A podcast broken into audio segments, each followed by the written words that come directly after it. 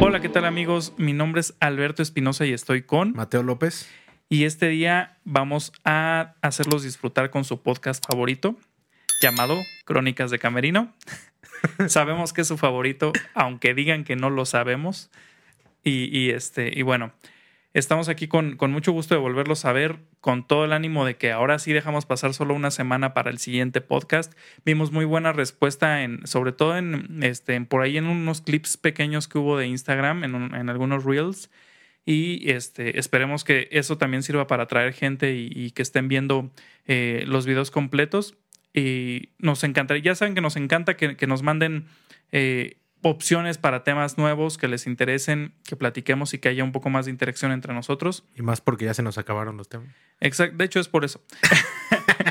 no, sí nos, nos gusta mucho el, el, tener interacción y este y ver que pues está respondiendo, ¿no? Poco a poco, poco a poco va mejorando esto, vamos respondiendo cada vez más y, y está, está muy padre eso, ¿no? Nos da mucho gusto. Eh, pues el día de hoy, no sé si lanzarme de una vez, no, no, no me voy a lanzar de una vez al tema porque tenemos la sección que es nueva desde hace como tres meses, pero para mí fue nueva así como la semana pasada, porque no me acordaba. Exactamente. Este, bueno, nueva sección que se llama... ¿Recomendación de canciones o...? Sí, Exactamente. Recomendaciones. Recuerden que hay una lista de Spotify del, del, del eh, podcast donde pueden encontrar estas recomendaciones y, este, y poco a poco vamos agregando más música. Y, este, y bueno, son recomendaciones muy variadas, cosas que hemos, que hemos estado escuchando recientemente o que ya tiene tiempo que escuchamos y que, bueno, son cosas de nuestro gusto por una u otra razón. Y, este, y bueno, vamos a arrancar con esa sección. ¿Quieres dar tu recomendación? Sí, cómo no. Sí, antes que, que, eso, también agradecer a la bella audiencia que está aquí, recomendarles que den un like, un, un share, ¿no? Por favor, eso nos ayuda muchísimo. Sí, claro. Y claro que quiero empezar yo con la recomendación. Eh, de hecho, también comentarles que hemos las, la lista que hemos estado nutriendo ahí semana a semana, bueno, semana a semana o semestre a semestre, ya no sé. Básicamente. Pero sí, esta lista que hemos estado subiendo eh, va muy tutti frutti, te quiero comentar. Digo, obviamente tú sabes porque sabes qué canciones hemos recomendado, pero pues hay desde salsa hasta una de super poperas, hasta otras así jazz, así bien extraño. Entonces está chido porque, ¿sabes qué es algo que yo extraño un buen de Spotify? Bueno, esta lista solo está en Spotify para los, para los que nos escuchan. Entonces, algo que yo extraño mucho de Spotify es que antes podías darle en. O bueno, al menos si alguien sabe, porque según yo ya no se puede, pero antes podías darle como aleatorio a toda la música que tenías guardada.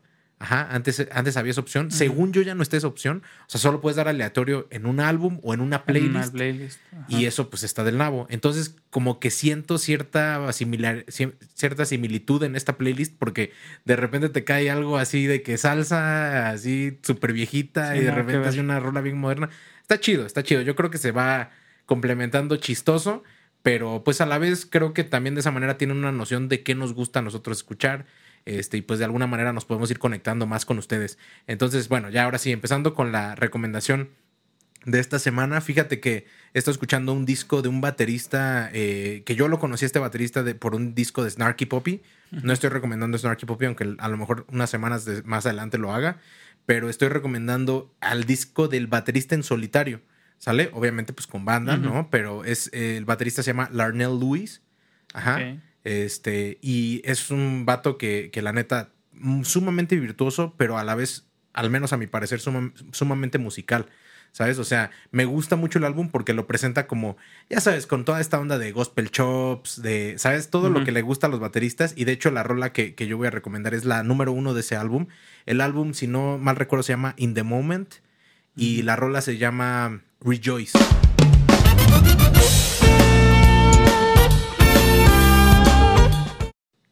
Me creo, o algo así. Es que ya estoy pensando entre Rejoice, Redemption, algo así, pero creo que es Rejoice. Este, pero justo esa primer rola del álbum, este, me parece buenísima porque, pues sí, te, digo, trae toda esta onda fonquera, grubera. O sea, es como onda tipo RB o. Pues más. funk, tal cual. O... Gospel, como un gospel, pero instrumental, se le puede llamar así, ¿no?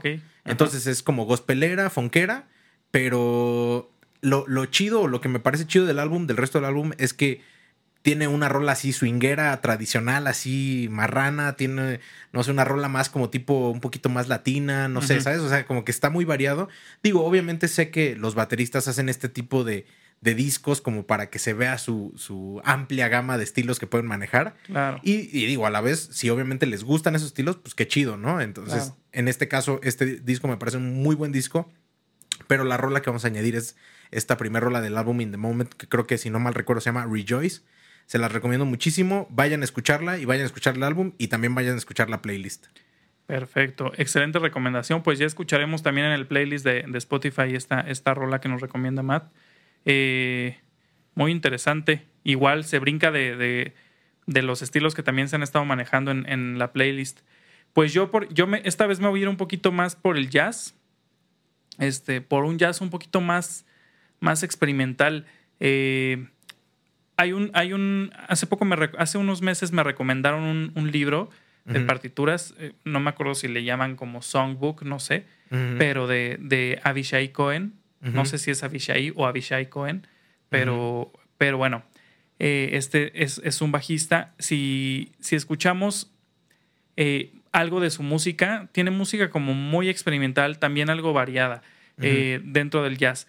El tema en específico que quiero recomendar me parece que es el primero que sale en su, en su libro de partituras, eh, que se llama Nunu.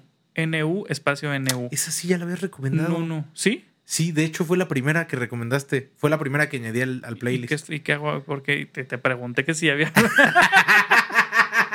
que si ya había recomendado a Abishai Cohen. No me acordé. ¿De Abishai Cohen ya lo había agregado? no creo que no. Bueno. Es una buena opción. Bueno, volvemos a empezar. Hola, ¿qué tal, amigos? no manches, perdón. No, pues rífate otra de otro artista. Pues, sí. Es que, no, o sea, no me sonó, pero ya cuando dijiste Nunu, dije, no, pues, o sea, ya la, agregué, ya la agregué. Ah, bueno, es un tema que me encanta de, de Abishai Cohen. Déjame pensar entonces en otro y esta parte ya la podemos borrar. No, no, no, no se borre nada. no. Gracias, ¿eh? Hay, hay un tema de, de que canta Omar Portuondo perro, ni sé quién es. Que nada que ver con, con el jazz.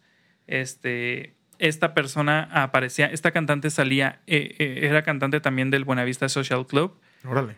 Y eh, bueno, cantan, es que hay unos videos muy interesantes. No recuerdo bien si esa era como, era como mi rola favorita, pero sí era una de mis favoritas, que cantan la de Dos Gardenias.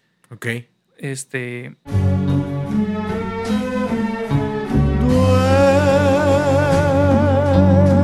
la canta justo, junto con. no, me, acuerdo el nombre del cantante ahorita. Eh, pero bueno, agregaremos la rola al, playlist. Y, es, y, me encanta. O sea, el video es así como un, una, un edificio en, pues, de estos típicos de Cuba, o sea, muy antiguo. y, este hacen una toma así donde están girando la, cámara. Ibrahim Ferrer creo que es el cantante. Y está girando alrededor de los dos y los dos cantando a dueto eh, dos gardenias. El video es una joya y además la canción es muy bonita, o sea, el arreglo es muy bonito. Entonces, muy recomendable. Además, además, yo soy fan desde hace muchos años de, Buenavista Social Club, que por cierto los iba a ir a ver en este cuando estaba el año más fuerte de que estábamos en encierro, eh, iban a estar en, San Miguel de Allende, en Querétaro. Me eh, acuerdo, me acuerdo. Y tenía ganas de ir a verlo y, y, se canceló por cuestiones de la, precisamente de que ya había iniciado el encierro, ¿no? Por pandemia. Entonces, sí, me este, acuerdo. Pero, pero bueno, súper recomendable el grupo y súper recomendable ese, ese, tema de. O sea, pero la rola no es de Buenavista Social Club. No estoy seguro de quién es. No creo que sea de Buenavista Social, Social Club. Pero, este, pero ahí en el video en específico sale, sale Omar Aportuondo y sale Ibrahim Ferrer, si no mal recuerdo. Ok. salen los dos cantándola y está muy bueno, muy bueno el tema, muy emotivo, o sea, muy. transmite demasiado el video. ¿Qué ondita es? ¿Qué género? Eh, es bolero bolero tal Qué cual. chido. Bolero. Y, muy padre, porque además está como muy actualizado. es un video no tan, no tan, no, no de hace tantos años, ¿no? Es un video relativamente reciente. Entonces, muy buena eh, resolución en el video, buena imagen y todo, mucho color. Eh, el manejo de la cámara se me hace muy bueno. O sea, el video vale la pena y además la, la, rola es muy, muy buena. Entonces vale la pena que además de que la escuchen en Spotify, que puedan irse a YouTube y ver el, el video. Claro, claro. No, pues perfecto. Y vean y escuchen Nuno de Abishai Cohen. por, si no, por, si no han, por si no lo han escuchado. Casi no se nota que me gusta, pero bueno. Sí, exacto. Ok, bueno, este, estas fueron recomendaciones para, eh, para algu- algunas rolillas que nosotros eh, gustamos de escuchar. Y ahora vamos sí a, a entrar, ahora sí vamos a entrar de lleno al tema del día de hoy, que, está, que puede estar como un poquito controversial y, y este... Y bueno, vamos a ir sacando como sobre el tema, eh, o sobre la marcha vamos a ir sacándole jugo al tema, ¿no? Claro. que el tema es eh, sobre eh, los músicos. ¿cómo, cómo es el título tal cual? Pues, an- anti. Pseudo. Pseudomúsicos. O sea, es, es que suena feo la palabra, suena Está fuerte. suena, picosa, suena sí. fuerte. Eh, pero bueno, so- sobre la marcha, como que vamos a ir entendiendo que no es, no es como la parte así de, de- de- de tirar mala onda, sino, sino una realidad que, que sucede en la música, ¿no? Como pseudomúsicos, justo Mateo había, ter- había eh, mencionado el tema de un caso en específico que son los DJ, ¿no? Ok, sí. ¿Cómo lo abordas tú?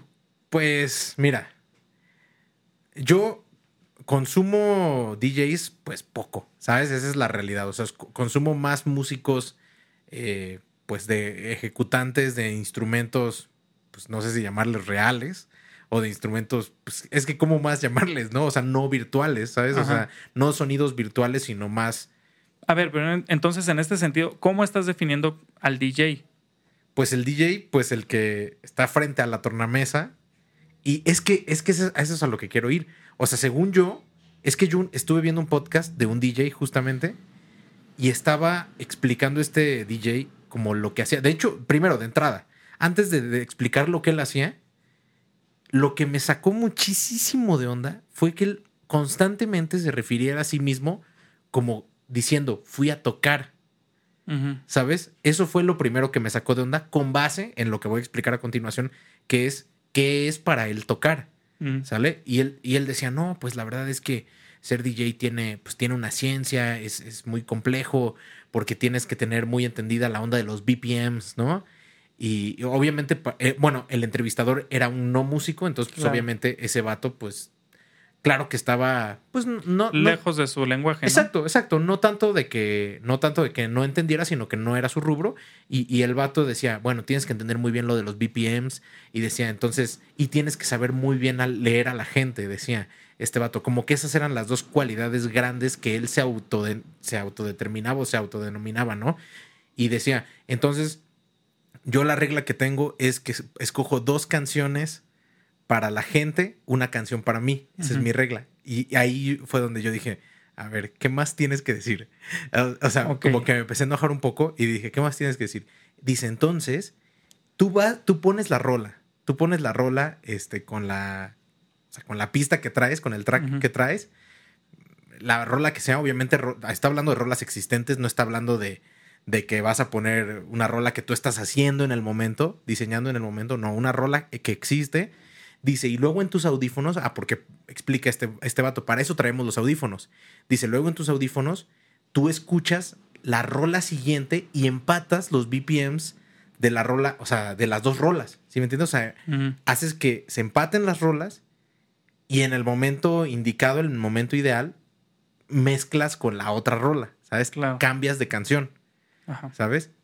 Cosa que pues de entrada eso a mí me, pues, me molestó mucho, te digo, el constante decir de que fui a tocar, de entrada esa expresión, o sea, a ver, bro, o sea, yo cuando voy a tocar, digo, yo sé que hay diferentes eh, chambas en la misma música, ¿sabes?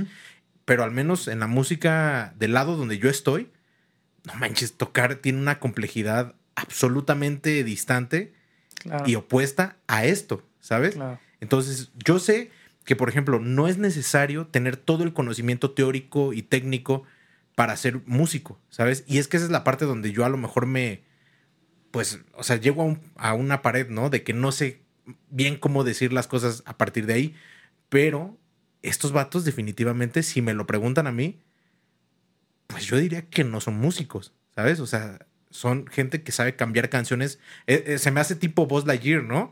O sea, estos vatos caen con estilo, ¿sabes? O sea, no, no están volando, ¿sabes?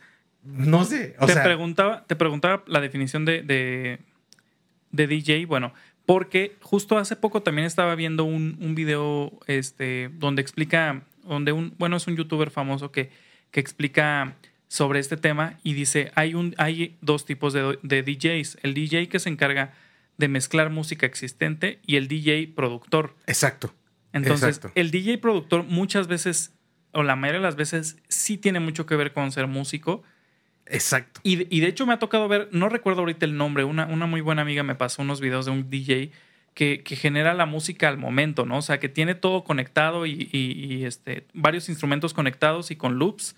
Este, suelta un looper y, y graba una línea de bajo, graba, bueno, graba a lo mejor primero cuatro acordes en un pad, luego graba el bajo, luego graba unos pianos, luego graba guitarras encima y demás. Y sobre eso va jugando y mezclando y jugando con la ecualización, con, con, con vaya, hasta con la- las atmósferas que genera con, ese, con, con eso que ya grabó, ¿no? Y ahí yo estoy de acuerdo porque hay una no, no solo hay una ejecución de por medio, hay un conocimiento de por medio.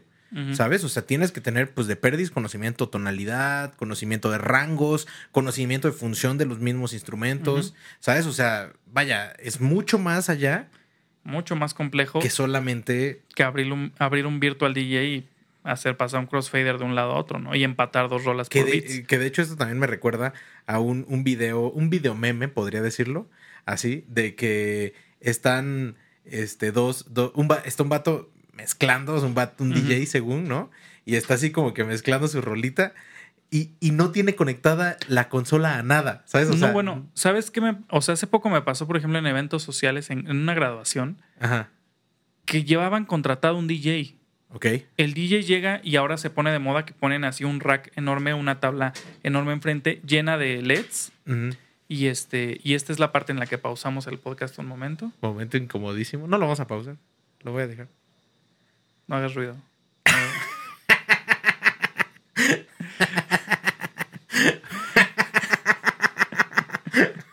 Te dije que no hicieras ruido. no bueno. Ay, bueno, está llegando mi esposa, pero pues no importa, esposita, es tu casa. Puedes pasar a, a- a donde quieras.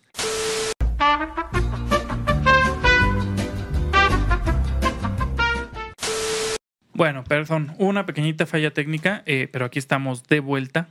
Eh, les, les estaba comentando que, bueno, te estaba comentando, Matt, que hace poco en un evento social me di cuen- hubo eh, un detalle de que llevaron un DJ contratado y, y este cuate llegaba así con, con, un, con una especie de mampara eh, con, lleno de LEDs, ¿no? O sea, se veía impactante así de, Sí, desde sí, el sí. público. Sí los he visto, sí los he y visto. con se una me mesa así de mezclas y todo. Y, este, y llega supuestamente, se supone que en esa mesa pues debe ir su tornamesa y bla, Claro. bla, bla, para hacer, para hacer este, toda su mezcla, su computadora a lo mejor. Claro. Este cuate llega y pone su computadora, yo que estaba desde el escenario, pone su computadora, le pasan un cable auxiliar que conecta ni siquiera una interfaz, nada. O sea, un cable auxiliar, sale a la consola y le pone play a una mezcla así tal cual como está en, en iTunes ya, o, o no sé, en, la- en la, en la Sí, sí, aplicación sí. que utilice. Deja así una, una que dura media hora. Media hora y viene canción tras canción y él está ahí bailando y moviendo y se acomoda el audífono O sea, y haciéndole y haciendo al como- cuento, y- ¿no? Pero no se alcanza a ver nada desde el otro lado. Entonces se ve súper bien los LEDs y todo eso. Y, y es un cuate que seguramente cobra muy bien claro. por literalmente ir a ponerle play a, a esa mezcla prehecha, ¿no? Por supuesto. A eso es a lo que yo me refiero y eso es lo que a mí me desagrada, vato. O sea, de hecho, a ver, voy a hablar igual de una experiencia similar. O sea, similar, la persona, pues bueno, X, da igual, no importa, no importa el contexto. Lo que importa es que yo tocaba en un lugar y que había un batillo que igual era DJ, tocaba. Ah, es que vato, hasta decir tocar, vato, me da asco, vato. Pero bueno, ponía play a, la- a las rolas entre. Pues como que entre set y set, es como había variedad en el lugar. O sea, ponle que subía alguien para karaoke, ¿no? Entonces pasaba su momento, ese vato le tocaba ahí intermedio, ¿no? O sea, pero ¿sabes qué me...? Bueno, a medida... No, no tenías que ser un genio, digo, a medida que ibas una, dos, tres veces al lugar, lo peor es que el vato ponía el mismo mix. El mismo Claro. mix, o sea, porque ahí sí dices, este vato no está haciendo absolutamente nada, estás poniendo un mix prehecho, sepa Dios si lo hiciste tú o lo hizo alguien más, pero es un mix que ya está ahí. O Claro. sea, Ni siquiera estás mezclando en vivo, en vivo la exactamente. música. o sea, ¿no? si esa es la magia de ser DJ, ni siquiera estás haciendo eso, Rey. Que fíjate qué diferencia, por ejemplo, de lo que hacía Daft Punk, que además de ser, de ser DJs productores, eh, ellos sí, en vivo, su misma música la mezclaban ahí. O sea, Ok, Hacían música de sus mismos hits, ok. los mezclaban unas rolas sobre otra y demás, y hacían este, ¿cómo, le- cómo se le llama? Mashups, así de sus mismas rolas y todo, en vivo. O sea, eso es otra onda. Todavía tiene más mérito. O sí, sea, sí, sí. digo, Por- pero además, bueno, ellos eran productores de sus rolas. Y aparte de, de eso, según hasta donde yo recuerdo, digo, es que también tendría que tener más contexto de Daft Punk. Sí, sí me eché uno- unos videos hace tiempo, pero la neta ya no me acuerdo. Pero sí me acuerdo que ellos tenían más de músicos, o sea, eran más músicos que, o sea, que otra cosa. Que esto me lleva a otro tema, vato. Bueno, no sé si quieras comentar algo más de los DJs. No. Bueno, entonces, nada más, como englobando este punto. ¿Qué pex? O sea, bro, tú, tú que me estás escuchando, tú que estás ahí, ahorita, sentadito, en tu sillón o en tu baño a lo mejor. Manejando. Un mane- en lo de tu baño. Bueno, que dices, fui a tocar y lo que fuiste a hacer fue a traslapar rolas. Brother, eso lo hago yo en mi Spotify. Le pongo un crossfade y vámonos. O sea, la neta es que, o sea, me da exactamente lo mismo si se pasa. Y te lo prometo que a la gente le va a dar exactamente lo mismo también. Claro. O sea, si se pasa de un tiempo a otro, si cambia ligera, vato, a la gente le da exactamente lo mismo, vato. ¿Sabes? O sea, entonces, deja de ser, bueno, no sé, no sé si, invitar, si invitarlos a eso, pero yo diría, deja de ser un farsante. ¿Sabes? A lo mejor y, no sé si me estoy dejando de llegar demasiado por mis emociones.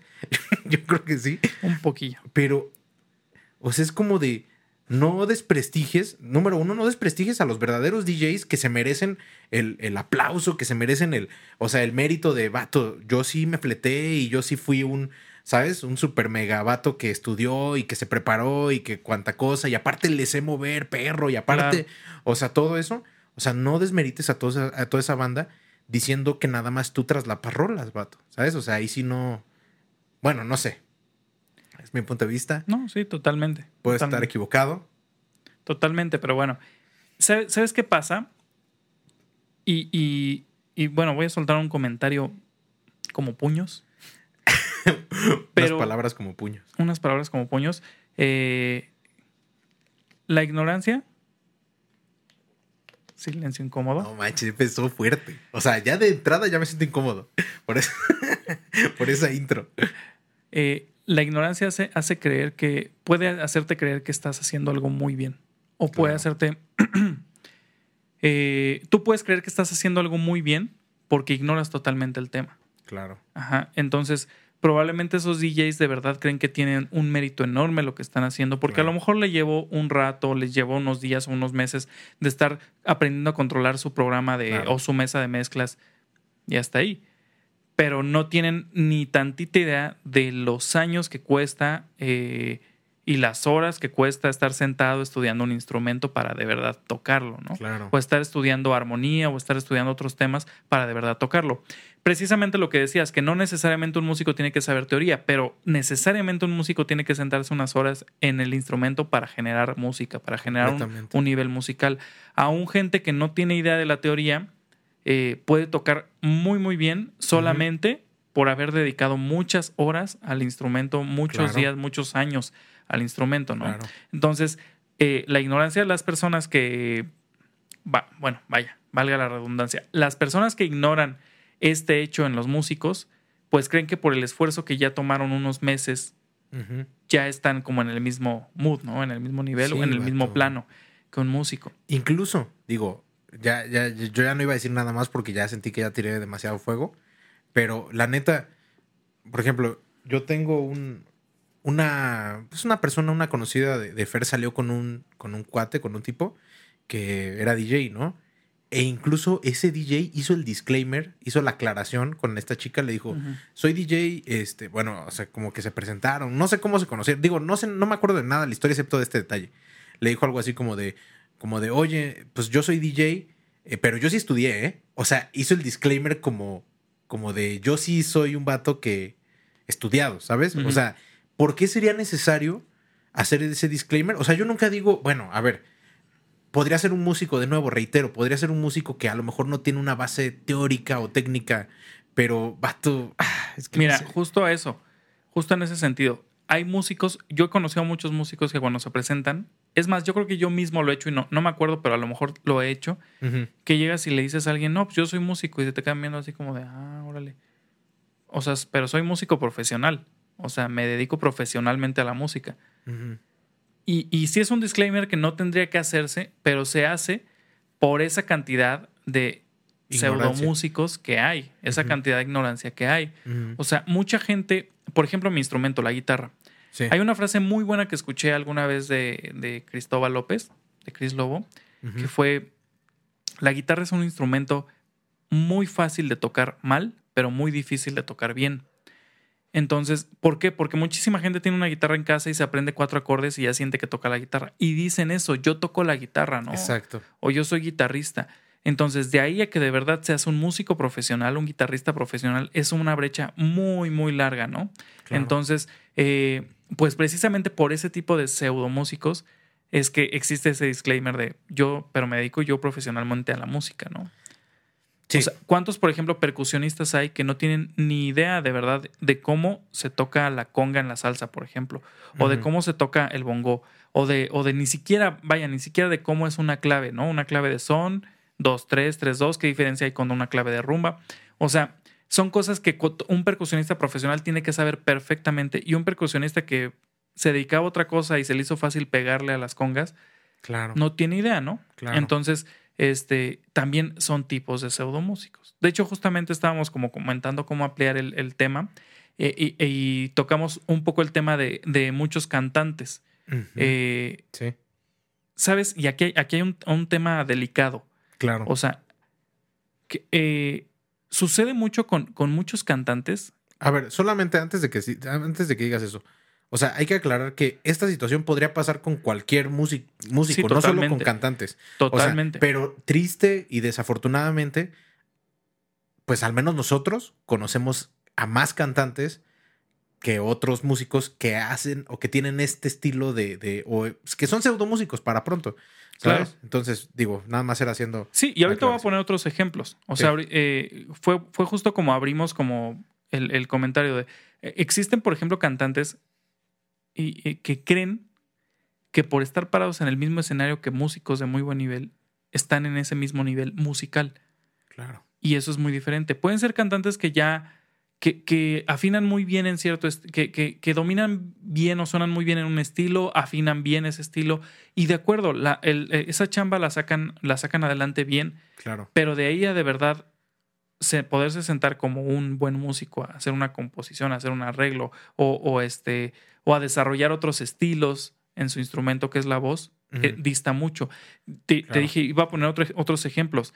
Me ha tocado ver incluso, este, por ejemplo, DVDs, eh, videos, ¿no? De concierto de estos famosos primera fila que se pusieron de moda hace varios años Sí. donde de repente ves, no sé, en la batería a. Se me olvidó eh, si es Brendan o Bernard. Brendan, creo. Brendan Buckley, que es eh, percusionista y baterista de Shakira. Un percusionista que, que salió de Berkeley y este, muy buen, muy buen baterista. Eh, lo, ves, lo ves en la batería en, en un DVD y al lado está una persona en, en otro instrumento que pues la verdad no tiene ni de cerca el nivel de este cuate. O ¿no? sea, este- es un ejemplo real. es un ejemplo real. Ok. Y este, no voy a decir nombres ni nada, de que, nada Sí, que ver. claro, claro. Pero ves, ves otra persona en otro instrumento, ni siquiera voy a decir el instrumento, pero ves otra persona en otro instrumento que no está ni de cerca, ni de cerca en el, al, al nivel musical que tiene este, este hombre, ¿no? Y el problema es que por ignorancia se la creen y creen que están en ese nivel. ¿no? Ajá. Y creen que son músicos profesionales. Por eso, cuando realmente, eh, si bien su papel fue muy sencillo y por eso lo pudieron desarrollar ahí, este, y por eso y por contactos o lo que sea, o porque el papel fue sencillo y tenían el nivel para desarrollar ese papel, qué bueno, qué bueno que están ahí, pero eh, dista mucho de de verdad tener el nivel musical que, que tienen, que tiene, por ejemplo, este, este baterista, ¿no? Claro. Entonces, sucede en muchos instrumentos y, y si es en la voz, desgraciadamente es como más común, Claro. pero sí sucede. Sí, de hecho, o sea, digo, solamente ahondando un poco más, yo creo que mucho de lo, de lo que queremos decir en este punto, bueno, de, de entrada, nada de lo que queremos decir siento que aplica para gente que aspira a mejorar, ¿Sabes? O sea, Claro. nada de lo que estamos diciendo aspira, eh, aplica para esta gente. O sea, porque si tú estás buscando enriquecerte, crecer, eh, ya sea del, o sea, por el lado técnico, teórico y todo eso, o ya sea por el lado de la ejecución, o sea, de la calle, de, ¿sabes? De estar sonando, porque hay de verdad, no, no podemos hacer suficiente énfasis en, en ello, pero hay de verdad grandes, grandes músicos que no tuvieron una formación escolástica, ¿sabes? Y no por eso, o sea, les quita el mérito de ser grandes músicos Claro. y grandes ejecutantes, ¿sabes? Este, incluso, vaya, músicos que tocan cosas fuera de serie y que no tienen idea ni de qué, qué acorde están poniendo, ni de qué extensión era la disponible, ni de qué, ¿sabes? O sea, Claro. por completo eso lo entendemos y, y lo creemos. Sin embargo, aquí estamos hablando meramente de esos que ya llevan una, una carrera, llamémosla así, o ya llevan una trayectoria larga en la música, no aspiran a saber más y no solo no aspiran a saber más, o sea, simplemente el, el- el hecho de estar justo, como tú lo dices, en una plataforma, los hace creer que ya están del otro lado, ¿sabes? Ya están en un nivel eh, profesional. O sea, eso es de verdad, eh, pues muy triste y, y también me llega a la mente este otro ejemplo de muchos pseudomúsicos y de nuevo reitero, porque yo tengo muchos amigos eh, que no se me ofendan, obviamente, a los que yo, o sea, les tengo la admiración el respeto y sé que aparte de, de ser esto que voy a decir, aparte son grandes músicos y, profesionales, pero hay muchos productores, ¿sabes? Porque la palabra productor aquí creo que entra, o sea, tristemente, tristísimamente, entra filosísima en esta,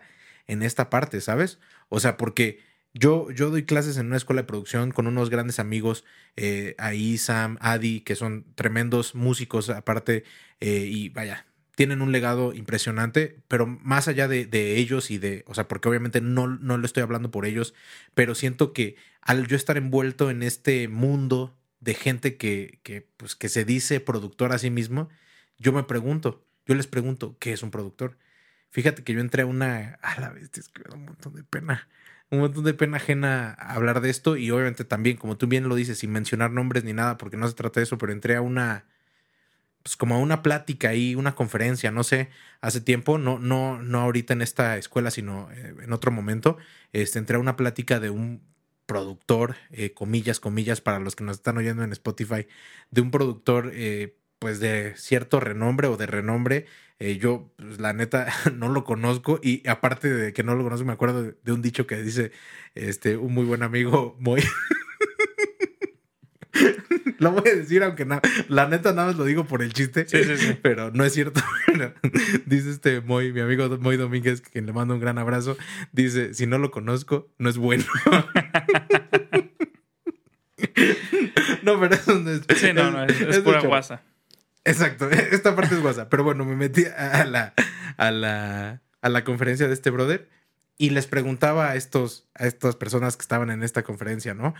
Les decía, oye, este, ¿qué hace un productor? Les preguntaba hacia la, a la audiencia, ¿no? Que se supone que eran aspirantes a producción, ¿no? Aspiran- aspirantes a productores. Les preguntaba, ¿qué hace un productor? Y estos vatos, pues todos callados, ¿no? O sea, nadie queriendo opinar. Que de entrada yo digo, a ver, brother, yo el primer día que, que me dan una clase de, de música, o sea, de música, quiero saber qué es la música. ¿Sabes? Es mi perspectiva. ¿Sabes? Yo, de hecho, bueno, yo doy lenguaje musical o- y solfeo en algunas escuelas y demás.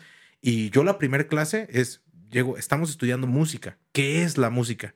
¿Sabes? Entonces no puede ser que estés, lleves tanto tiempo estudiando producción y no sepas qué es la producción, ¿sabes? O sea, tendrías que tener filosa la definición de producción, así como un arquitecto tener la definición de arquitectura, así como un doctor saber lo que hace un doctor, etc, etc. Entonces, a lo que voy es, este, este vato les preguntaba, ¿no? A la audiencia, ¿qué es ser un productor, no? Y pues nadie dijo nada, ¿no? Y pues yo la neta, ni siquiera para opinar, porque pues yo las referencias que tengo de productores pues son, no manches, David Foster, Quincy, vaya, todas estas bestias, ¿no? O sea, de, de que son músicas asazazos y que aparte le han metido a la parte de, Sí. de producción. Pero ahorita, ahorita definimos, bueno, al menos yo definiré para mí lo que es la producción, pero, pero les de- nadie dijo nada y después de un rato dijo, la producción es la que se encarga de resolver pro- los problemas de- que tengamos en- durante una grabación. Y yo digo, Mm, no me suena. Para nada. Sí, un no, vato.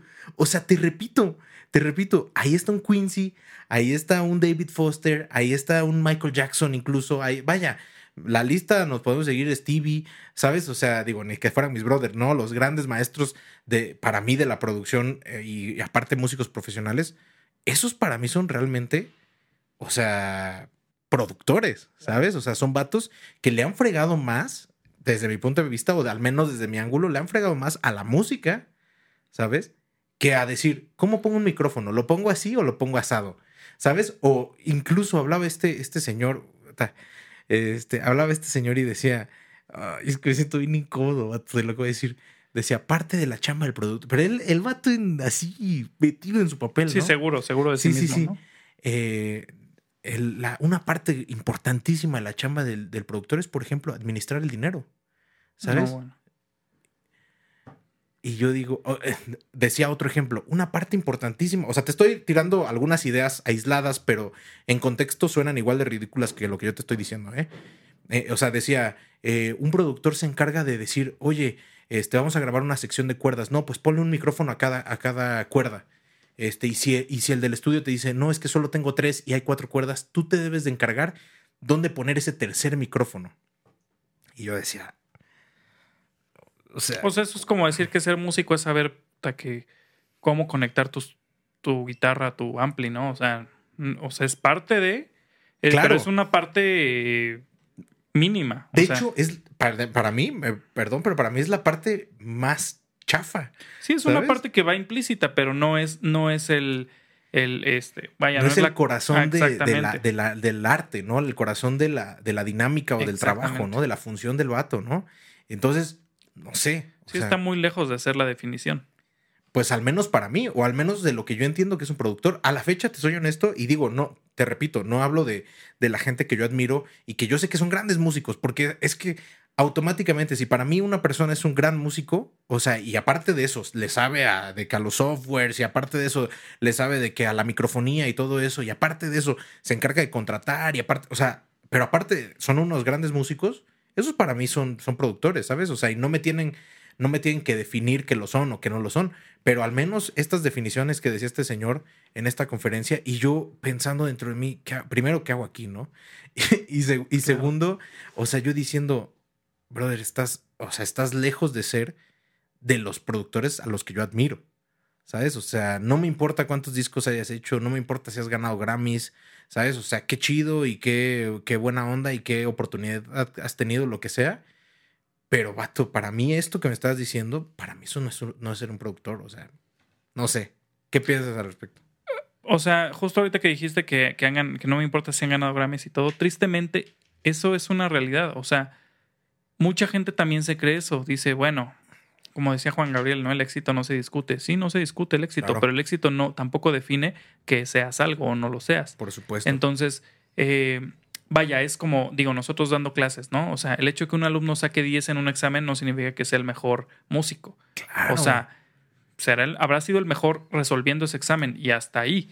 Ajá. Entonces, eh, hay gente, hay casos muy claros hoy en día de artistas que tienen Grammys y demás, y, este, y son supuestos, bueno, son compositores realmente que escribieron una letra absurda, pero que fueron cobijados por unos productores de verdad, con músicos de verdad y todo, y el producto, que es lo que genera un productor, y hasta el mismo nombre lo dice, claro. el producto termina siendo de muy buen nivel, y entonces ese artista se cree músico de verdad, ¿no? Claro. esto y gana Grammys y a, y a, su nombre están los Grammys y a su nombre están los discos de platino y la fregada eh, este, y los cheques, pero eso no define que de verdad seas un músico. O sea, y eso, y eso, es un error. Entonces, pero te repito, o sea, eso es una cuestión de ignorancia totalmente. Sí, claro. Sí, no, no, no, está, está muy cañón. Yo, yo realmente quedo anonadado, quedo, o sea, pues no sé, frío a la hora de pensar en todas estas pues personas que realmente se no solo se la creen, o sea, no, no solo la venden, sino se la creen. ¿Sabes? Eso es lo que a mí me, rompe el corazón y aparte me, me vuela la cabeza de cómo realmente hay tanta ignorancia, ¿sabes? O sea, o sea, y a ver, tampoco me estoy, número uno, no me estoy poniendo yo en un nivel así que no me corresponde. O sea, no me quiero, no quiero yo caer en, en una de estas ondas así como de, ay, pues sí, tú qué, bro. O sea, ¿sabes? O sea, como no sé. O sea, no me quiero sobrevender a mí, pero pues mucho. No, pero aquí se aplica precisamente lo que decías. O sea, si, no, si bien no aplica para nosotros, a lo mejor es porque somos personas que estamos conscientes del nivel en el que estamos y de todo lo que nos falta, ¿no? Para en comparación de otras personas. De hecho, yo te podría poner el ejemplo. Eh, yo como en, un, en, una, en una escuela, por ejemplo, doy clases de armonía y doy clases de improvisación y, por ejemplo, de armonía, eh, sé que doy, explico cosas que probablemente músicos que tienen un nivel mucho mayor al mío y un, y un nivel de ejecución y un nivel de arreglo mucho mejor que el mío, a lo mejor no lo saben de esa manera teóricamente. Y que a lo mejor y lo aplican hasta, hasta sin, saberlo, ¿no? sin saberlo. Y a lo mejor yo doy esa teoría y tengo dominados esos temas teóricamente, pero no los tengo tan aplicados y tan desarrollados como ellos. Entonces, no soy, no soy el mismo nivel de músico que ellos, pero estoy en construcción, ¿no? Y, definitivamente estoy muy lejos. Eh, eh, o sea, en un mejor nivel profesional que, gente que ni lo toca, ni lo sabe, pero cree que lo sabe o cree que lo toca, ¿no? Sí, está muy cañón. Fíjate que también había un chavito ahí, este, un amigo de mi hermano, que luego me manda videos y me mandaba videos de él así, o sea, ya sabes, clásico de estas personas, porque creo que quedan así, o sea, de hecho, pensé que no le ibas a sacar nada de hilo y me empezaron a venir así cosas a la cabeza así de frustración. O sea, eh, me manda videos y, yo sé que tú tienes un ejemplo ahorita, te lo voy a preguntar, pero de este chavito que sube rolitas él cantando, cantando asqueroso. O sea, pero asqueroso, asqueroso, asqueroso. Y tocando el piano de lo más chafo así que existe, ¿no? O sea, así acorditos así chafísimas y todo. Y digo, no digo que porque saber acordes muy perros, o sea, es muy perro, pero vaya, lo que voy es que eh, se oye, sabes, o sea, no es como vaya, puede haber un músico muy perro tocando acordes sencillos y no se van a escuchar sencillos, ¿sabes? O sea, el músico perro va a hacer que suenen perros los acordes sencillos, ¿sabes? Pero pues no, aquí evidentemente no era así. Pero como su retroalimentación, o sea, el feedback que él recibe, que son los comentarios y likes, o sea, son de, no manches, mijo, cantas hermoso, cantas maravilloso, no manches, eh, bro, te la rifa, ¿sabes? O sea, todo el feedback y retroalimentación que es era positivo pues él está en las nubes. O sea, ese vato está creyendo que es una estrella porque las redes sociales lo han inflamado de ego, ¿sabes? Y, por otro lado, a lo mejor estoy yo que estoy ahí subiendo, haciendo mi lucha, subiendo eh, videos, subiendo clips, todo lo que, todo lo que hago. Este, y no es que espere siempre retroalimentación positiva. Y de hecho, en algunos momentos me ha tocado de, tienes tu pulgar más mal posicionado, bro, que quién sabe qué, ¿no? Y me meto al perfil del vato y así, sin nada, ¿no? Sin ninguna publicación, sin nada. Y es como de, pues vato, ¿a quién le voy a responder? ¿A nadie? Pues no, vato, ni existes, ¿no? Pero a lo, a lo que voy es que, o sea, aquí estamos nosotros que a lo mejor batallamos más con un feedback positivo, ¿sabes? Que no es, no es por eso por lo que subo videos, ¿sabes? Necesariamente pero pues sí estamos ahí, ¿sabes? Sí estoy ahí echándole ganas. O sea, de hecho, parte de este proyecto es por eso también, ¿no? Porque queremos tener una mayor difusión, queremos tener un mayor alcance en, el público moderno. ¿Qué más yo quisiera, vato? Que no tener que dedicarme nunca a nada de las redes sociales, ¿sabes? Independientemente que me encanta hacer videos. O sea, eso no tiene nada que ver, ¿sabes? Porque yo hacía videos desde antes de publicarlos, o sea, muchísimos años antes, ¿sabes? O sea, yo empecé a hacer videos hace más de 10 años y mucho más de 10 años. Y no los subíamos, eran videos para que me gustaba hacer, ¿sabes? Por, por mero gusto. Y obviamente ahorita estoy en esta dinámica por la sociedad. Sin embargo, nos encontramos de repente estos personajes pseudomúsicos emergentes, salientes, que de hecho incluso hemos llegado a trabajar con algunos de ellos o sea, que sienten que, por tener el capital económico o por tener una retroalimentación positiva en redes sociales, eso los hace, los hace también músicos, ¿sabes? Y, pues no sé, para mí sería otra vez dejar caer la bomba y decirte, brother, si piensas que por, o sea, que por estar en redes sociales y, y tener muchos followers eres músico. Te voy a poner otro ejemplo bien doloroso y bien crudo.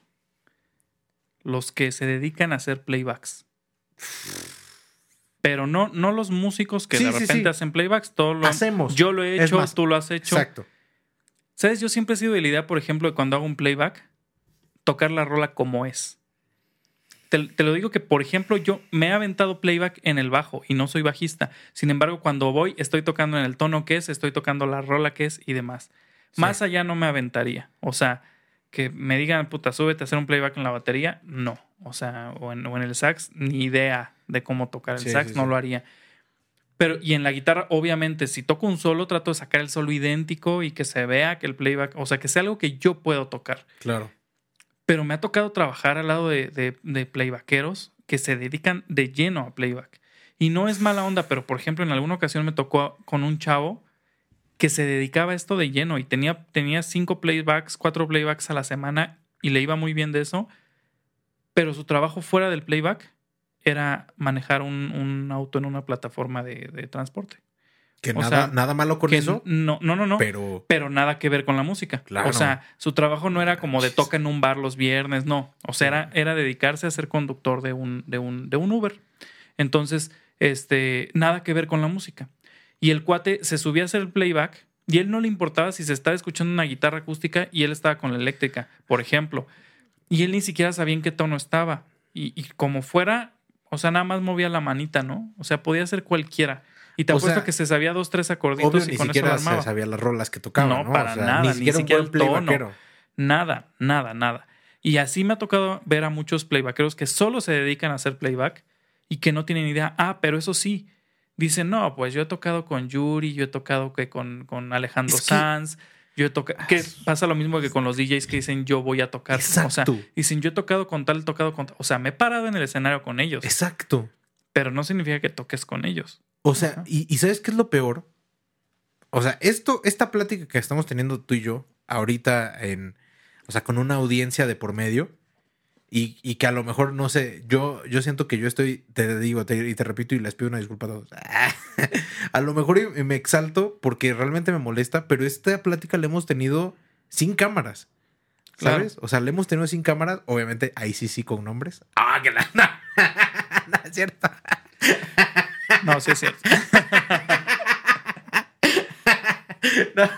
este, a lo que voy es que, o sea, la hemos tenido sin nombres y lo que es triste, o sea, porque no solo la he tenido contigo, sino que con muchos verdaderos músicos eh, la he tenido esta, esta misma conversación, esta misma plática y lamentablemente, lastimosamente, todos los vemos mal, ¿sabes? O sea, todos vemos mal a estas personas, ¿sabes? O sea, porque hasta cierto punto, y, vaya, el sol sale para todos, pero la neta es que siento que le están quitando el lugar a alguien que verdaderamente se lo merece. Sí, fíjate, alguna vez incluso me tocó, me acuerdo que estaba haciendo para un programa de televisión ahí famoso, estuve yendo a hacer, hacer algunos playbacks y este, y había ahí un, un cuate que tocaba, bueno, que hacía los playbacks y que se dedicaba de lleno a playback y que todo el tiempo publicaba, ¿no? Tocando con tal, tocando con tal y demás. Me acuerdo que cuando fui, tomamos una foto general de todos los músicos que estábamos ahí de playback, músicos y músicos playbackeros. Ok.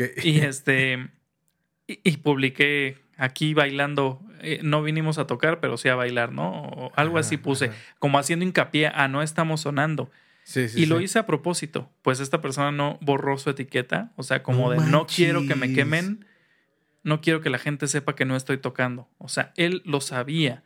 Sabía que no tocaba, pero quería que la gente pensara que tocaba, ¿no? No puede Entonces, ser. de verdad es una cosa que o es ignorancia o, o más bien se aprovechan de la inteligencia de la gente, ¿no?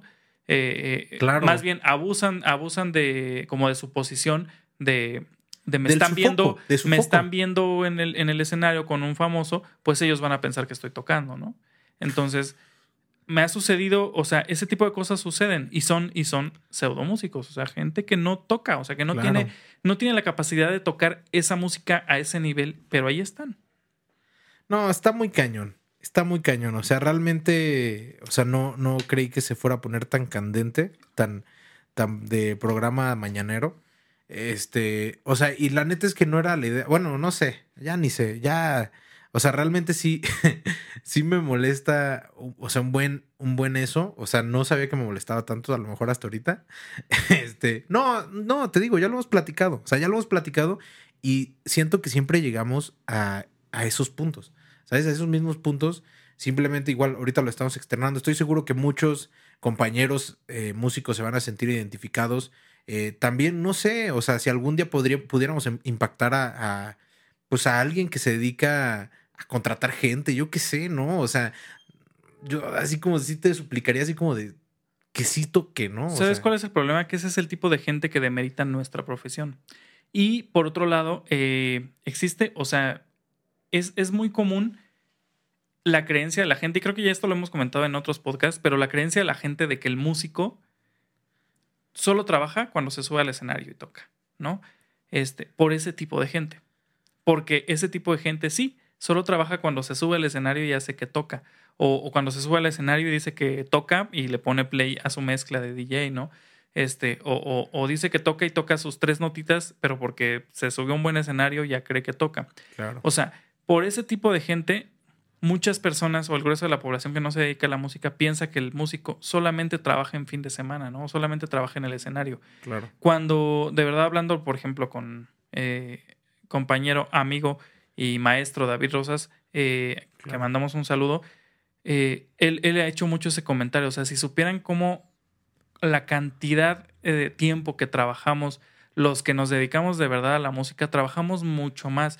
Yo alguna vez escuché, cuando estaba estudiando la carrera, había escuchado ese comentario de que la única carrera con la que se comparaba en tiempo de estudio la música era con la medicina. O sea, y, a- y mucha gente que le he comentado eso que no tiene nada que ver con la música se quedan como de, ay, por favor. O sea, ¿qué, qué comparas, no? Un médico. No voy a comparar la importancia de la, del- del- de la carrera porque, perdón, pero un médico tiene vidas en sus manos Por y un supuesto. músico, si la riega, pues no pasa como de que le cortes el, el buen rato de trance a una persona. 100% de acuerdo. Pero, pero sí, en tiempo de estudio, de verdad, el tiempo de estudio de un músico no para al igual que un médico. El médico se tiene que estar actualizando todo el tiempo, todo el Sí, tiempo. de hecho, de hecho, algunos doctores, según yo, hasta presentan otra vez exámenes, ¿no? Como de actualización y cosas así, ¿no? Y la realidad es que el músico también para mantenerse a la vanguardia todo el tiempo tiene que estudiar, tiene que tener rutinas de mantenimiento y tiene que estudiar nuevos estilos, este, nuevos métodos, nuevo equipo, o sea, de verdad eh, hay mucho trabajo y además existen quienes dan clases, quienes hacen arreglos, quienes componen, quienes graban y este y quienes hacen un poco de todo eso. Entonces, la verdad es que es muchísimo trabajo y eso está muy lejos de lo que hace una persona que toda la semana pues se dedica a hacer otras cosas, eh, ya sea trabajo o sea estar en casa y no hacer nada, a lo mejor, o estar en hobbies, que, que solamente van el fin de semana a tocar, a subirse a un escenario, ¿no? Uno más, un más pseudo músico. O sea, uno más y si quieres ya, ya lo dejamos. Porque siento que ya varios sacos fueron puestos durante la- el ratito que llevemos. Pero justo ahorita lo mencionaste y, y creo que también vale la pena, pues sí, comentarlo. La gente que no está 100% capacitada para dar clases de música, de, de alguna cosa en específico, ¿sabes? O sea, a ver, no, de nuevo, reitero, no tienes que ser un completo y absoluto virtuoso en todo para subirte a dar clases ah, de música, ¿sabes? O sea, de música, ¿no? O sea, podría ser un especialista en algo, ¿sabes? De hecho, por ejemplo, hay, yo sé que hay, hay algunos maestros que son especialistas en el, género, en el género mariachi, por ejemplo, ¿no?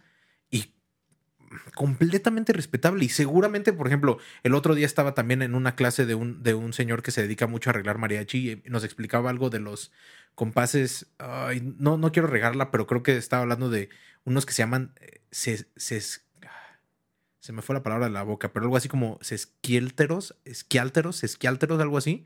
O sea, compases sesquiálteros. No, no, no recuerdo muy bien. Pero ese efecto hablaba de, de que podías en un mismo compás, o sea, explicando un poquito estos compases que espero, digo, si, si encuentro el término, lo pongo aquí en pantalla para que esté bien el término, Ajá. pero hablaba de estos compases en donde viven dos compases al mismo tiempo, ¿sabes? Esto sucede mucho en la música mariachi. tres cuartos y seis octavos. Exactamente. O sea, porque, porque el, el tololoche, bueno, no, miento. Cu- ¿Cuál es el que toca el, el bajo sexto? El, el guitarrón. El guitarrón. El guitarrón está haciendo tres cuartos, o sea, está funcionando como si fuera tres cuartos, y la, la guitarra u otro instrumento de los de la base está haciendo seis octavos, un acompañamiento de seis octavos. Entonces, hay dos compases funcionando al mismo tiempo. ¿Sabes? Que esto no sucede o rara vez sucede en otros, en otros estilos de música, ¿estás de acuerdo? claro. O sea, eh, si, estás tocando rock, pop, vaya, balada, ajá. casi nunca va a pasar esto de que dos compases subsistan en el mismo, en el misma rola, pero en este caso pasa, ¿no? Vaya, por mencionar algo de, de lo que estudian los mariacheros muy profesionales, ¿no? Ajá. Este, y que lo saben y que lo conocen y lo pueden impartir.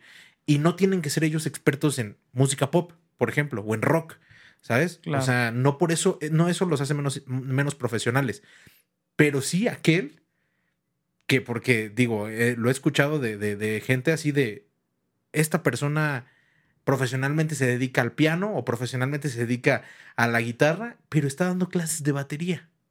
Sí. A mí me pasó, o sea, eh, de mis primeras clases que tuve eran, eran clases extracurriculares en la secundaria y el maestro prácticamente daba coro, pero según él enseñaba guitarra, batería, bajo el instrumento que quisieras, él te lo ponía. Ajá, él te enseñaba. Y la verdad es que en un año solamente me supo enseñar dos círculos. Que, y, y- además que los aprendí así como, mira, este es el círculo de sol, este es el círculo de do. O sea, ni siquiera me supo enseñar que era una progresión 1, 6, 2, 5, etcétera. Sí. O sea, ni idea, ¿no? Ni, Claro. este, ni una técnica correcta para agarrar el instrumento. demás. O sea, no tienen idea, porque tienen una noción muy vaga de cómo tocar cosas muy sencillas en un instrumento, se atreven a dar clase del instrumento, ¿no? claro. Y eso sí, también está muy está, mal. está del nabo. O sea, no debe ser. Y de nuevo también, te repito, si alguien me está escuchando que haga eso, detente. Detente en seco. Es que, es que ya me quiero reír. no, pero no, no lo digo en broma. O sea, realmente sí es, o sea, una onda de, deja de hacerlo, porque alguien que sí se preparó para impartir específicamente de ese instrumento, específicamente de esa materia, ¿sabes? Por ejemplo, eh, de unos años para acá me ha empezado a tocar a dar, dar clases de, de materias que yo no, de las que yo no había profundizado a tal grado, ¿sabes? O sea, de las que yo no me había profesionalizado del lado del, del conocimiento teórico. A lo mejor en la práctica lo había hecho muchas veces, pero no, no en el lado teórico. Y, y yo, una vez que me, di- en que me encargaron estas clases, yo dije, ¿sabes qué? O sea, me tengo que poner perrísimo. ¿sabes? Totalmente. O sea, no puedo permitirme no estar perrísimo porque es mi nombre el que está de por medio, ¿sabes? Es el mi nombre el que está en juego aquí. Justo me pasaba ahorita que estamos, bueno, estamos en un periodo también de iniciar un curso en, en una, en una escuela y este, me toca un alumno que está preguntando todo el tiempo cosas como más avanzadas. ¿Sabes? Ese es el momento en el que digo, yo no me puedo permitir ser un maestro que no tenga las respuestas, ¿no? Claro. Que no puede, obviamente no vamos a tener no todas las todo. respuestas, Sí, no podemos saber pero todo. que la mayoría del tiempo tú tengas, o sea, demuestres el nivel de por qué estás ahí, ¿no? Claro. Entonces, sí, si no lo tienes, ok, se vale, se vale, que no lo sepas, pero entonces ya te asignaron esto a prepararte para darlo lo mejor posible y de verdad poder decir, me quedó el saco, ¿no? Claro, sí, no, está muy cañón. Y, y de nuevo, si estás en proceso de construir tu conocimiento, no es para ti, o sea, pero si ya llevas años siendo una mentira, siendo una farsa, o sea, dando clases de, te estoy diciendo a ti, Albert. Nah, no, no. no, si No ya- llevo tantos años. Sí, no, no, no, no, me refiero obviamente a estos vatos, o sea, o, o chicas que lleven mucho tiempo, o sea, engañando, porque no hay otra, no hay otra palabra, estafando. ¿Y sabes qué es lo padre? O sea, hay, hay una ventaja aquí, que en nuestra, en nuestra profesión eh, eh, sí existen obviamente los farsantes, pero eh, siento que es mucho menos que en otras carreras, que nada que ver con la música. ¿Por qué? Porque tú te subes a un escenario y en un escenario contratan a un trompetista, por ejemplo. Un trompetista que está acostumbrado a subirse normalmente con otros tres trompetistas en una sección y que normalmente ahí es la cuarta trompeta y de esconde, repente ahí calaquea y se esconde, ¿no? Pero de repente dicen, ah, pues es el de la, el de la orquesta tal, tráetelo. Lo suben y lo ponen como primer trompeta junto con una trombón y un sax y demuestra lo farsante que es y se va. Entonces, y, y este, o sea, es, algo que me gusta también de esta carrera, que, que ya a la hora de de verdad enfrentar lo que, lo que se supone que deberías saber o lo que presumes que sabes, es donde te destapas por completo y se te puede caer el teatro, ¿no? Claro. Mientras en otras, en otras carreras puedes como mantenerte muchos años y hasta volverte presidente, ¿no? Por ejemplo. O sea, no lo digo por nadie en específico. Sí lo dice por alguien. Sí lo dice por alguien. Pero sí, o sea, en, en, otra- en otras carreras sucede más. Pero Sí. bueno, ninguna carrera está exenta de, de esas situaciones. Está cañón. Pues bueno, yo creo que ya, ya, ya hasta me cansé. Pero bueno, eh, si, si ustedes conocen más tipos de pseudomúsicos, los invitamos a que los quemen. A que, a que nos, lo, nos lo comenten, en, en- en- nos lo pongan en los comentarios, ya sea de YouTube o de YouTube. En O también en los clips, si los sí, ves. Ah, en los clips, precisamente. Entonces, este, nos encantaría, ya saben, saber su feedback, un poquito de lo que piensan, de lo que hemos hablado aquí y que ya saben, que propongan mucho más temas, que compartan, que den like. Esperemos que les haya gustado mucho el tema y, y, este, ya saben, estamos para escucharlos. ¿Algo que quieras agregar? Por ejemplo, la, la- la sección que nos falta del, del podcast antes de despedirnos. Es que es una sección que a mí siempre me agarra en curva porque Sí. no se me ocurre qué decir. y ya me empiezo a invitar a inventar No, así. Mira, estamos Este, regresando todavía al podcast. este, Te están dando chance los de la audiencia ¿Qué de que no te acuerdas. ¿Qué es el dar tips? ¿No? Exacto. El tip millonario. Y entonces yo ya me invento así, no, pues te limas la uña, mira, así de la esquinita. No, Exacto. o sea, hay que pensar, hay que pensar en ese tip antes de, y a mí no me sucede. Por eso le voy a dar la palabra primero a mi querido amigo Matt, interlocutor, Sí. para que, para que dé su tip mientras yo pienso en el mío. Exactamente. No, sí, perfecto. La, la verdad es que eh, como todos los, los tips tratamos de, de que estén, pues de alguna manera ligados al capítulo. Digo, alguna vez no sucede, pero, pero en este caso yo, si les pudiera dar un consejo, primero, obviamente a, a los que pues aspiran a realmente ser músicos profesionales y a crecer y a seguirse construyendo, pues es busquen maestros de fiar, o sea, busquen buenos, buenos maestros, buenas recomendaciones de maestros, eh, ya sea particulares o ya sea, si, si estudias en una escuela, pues bueno, fíjate cuáles son los buenos, porque vaya, inevitablemente en una escuela pues va a haber buenos y malos, eso es, digo, no lo podemos evitar, pero asegúrate de cuáles son los buenos y, lánzate con todo al conocimiento de estos, de estos buenos maestros. Eh, también trata de buscar buenas fuentes de información en Internet. Pregunta, pregunten. No les dé miedo ni pena preguntar eh, sobre, pues sobre cuáles serían fuentes confiables, ¿no? O sea, eso, eso siento que es algo que hace falta mucho, que es algo que a mí me gusta mucho siempre en mis clases eh, darles, ¿sabes? O sea, como de esto lo pueden buscar aquí o, o este es tal término específico para que lo pongan en Google y les va a salir información, o este autor es bueno, o este método es bueno, ¿sabes? O sea, yo soy un vato muy de métodos, muy de, de aunque no soy un vato que, que me considere así como ni el super más inteligente, ni tampoco soy un vato que diga, no manches, todos los mé- método que empiezo termino, ¿no?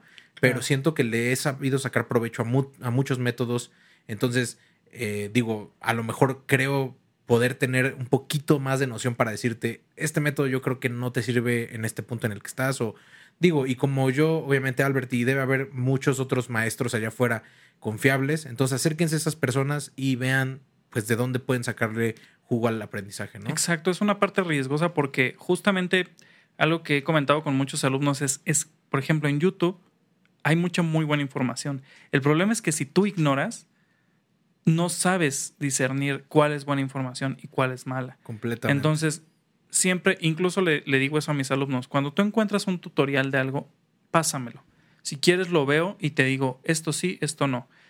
Lo, lo ideal es siempre acercarte a una persona profesional y que esté comprobado su trabajo claro, que esté comprobado que sabe lo que, lo que, lo que te va a enseñar, lo que dice y demás. claro. ¿no?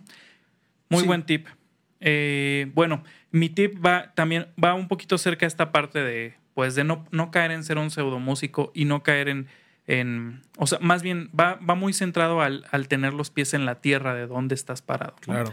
Este, el, mi tip es, va por dos lados. Toca siempre que puedas con gente de mejor nivel que tú, porque esa gente te va a retroalimentar, te va, esa gente te va a presionar a que mejores, te va a dar una idea de cómo debes, de hacia dónde debes dirigirte para ser mejor, para sonar mejor. Claro. Y por otro lado, toca con gente que esté a tu nivel, porque esa gente también te va a mantener con ánimos, con ganas. La gente que está a mejor nivel, el problema de tocar solo con gente que está a mejor nivel es que corres un riesgo muy grande de frustrarte, Sí, claro. de frustrarte por no estar al nivel. claro. Cuando tú tocas con gente de tu nivel, te empiezas a medir, empiezas a medir tu avance y a la vez te diviertes sin frustrarte y sigues avanzando. Entonces es, es bueno tocar de las dos maneras. Procura no tocar con gente de menor nivel que tú, aunque está bien que lo hagas, pero si lo haces que sea como por apoyar y por transmitir conocimiento y transmitir eh, eh, algo bueno, ¿no? Hacia, hacia Sí, sí, sí. generaciones que están empezando. Tú jalar. Exactamente. Entonces, es bueno tener como esas tres partes, pero sobre todo el tocar con gente de mejor nivel y tocar con gente de tu nivel aproximado, ¿no? Sí, y de hecho dentro de lo que decías, ten- tengo uno, uno de mis primeros maestros que, que fue un gran, un gran maestro, que de hecho hablamos de él ahí en el, en el podcast donde hablamos de maestros, que si no lo has visto, ahí está papá, para que te lances. Este, justamente en este, este vato que se llama Eric, este, un día me dijo, eh, ¿cómo, cómo?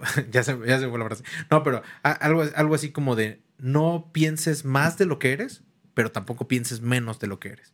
¿Sabes? Y creo que eh, va como muy de la mano con lo que decías de, de los pies en la tierra, ¿sabes? O sea, Sí. porque me decía, a mí me chocan los músicos que les dices así como de, oye, qué padre tocaste, eh, y, y no manches, es neta, estás muy cañón, y vaya, lo que sea, ¿no? O sea, cualquier, Claro. cualquier este, halago o lo que sea. Y el músico, no, pues aquí andamos, este, pues aquí. Que en comidita". muchos casos son falsas modestias, pero en muchos casos es de verdad Es- gente que no se la cree. Exacto. Bueno, obviamente, hablando de lo que es falsa modestia, eh, de los que son falsa modestia y no de que a lo mejor tengas un problema de no saber dónde estás parado. Este, en el caso de ese, eh, este vato me decía, no, o sea, si, si realmente sabes que hiciste un buen trabajo y si sabes que estás a un buen nivel, o sea, tampoco que te dé pena ni miedo decir, ah, muchas gracias, ¿no? Pues te Claro. agradezco, excelente. O sea, ¿sabes? O sea, tampoco se trata, eh, digo, ah, justamente tocamos hace, la semana pasada tocamos en un show donde tuvimos la oportunidad de tocar, este, pues rolas originales y, y demás y esto Ujú. estuvo muy chido, a lo mejor lo podríamos guardar para otro podcast ese tema, este, y, pero en este pequeño show que se dio ahí con, con estas rolas, nosotros sentimos que fallamos en algunas cosas, ¿estás de Claro. acuerdo?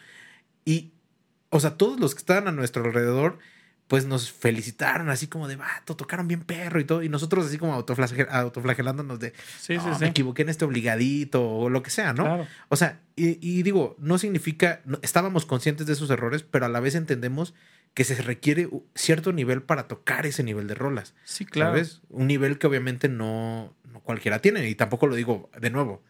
Sí, sí, sí. mantenernos en el nivel en el que estamos. Sí, sí, sí. No hablar más, pero, pero tampoco hablar menos. ¿Sabes? Creo que va muy ahí de la mano.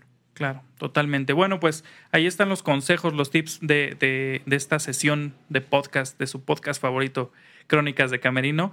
Y eh, los esperamos por aquí. Eh, esperamos seguir o, o agarrar este, este, este, esta continuidad de hacerlo cada semana Este ritmo. lo más que se pueda.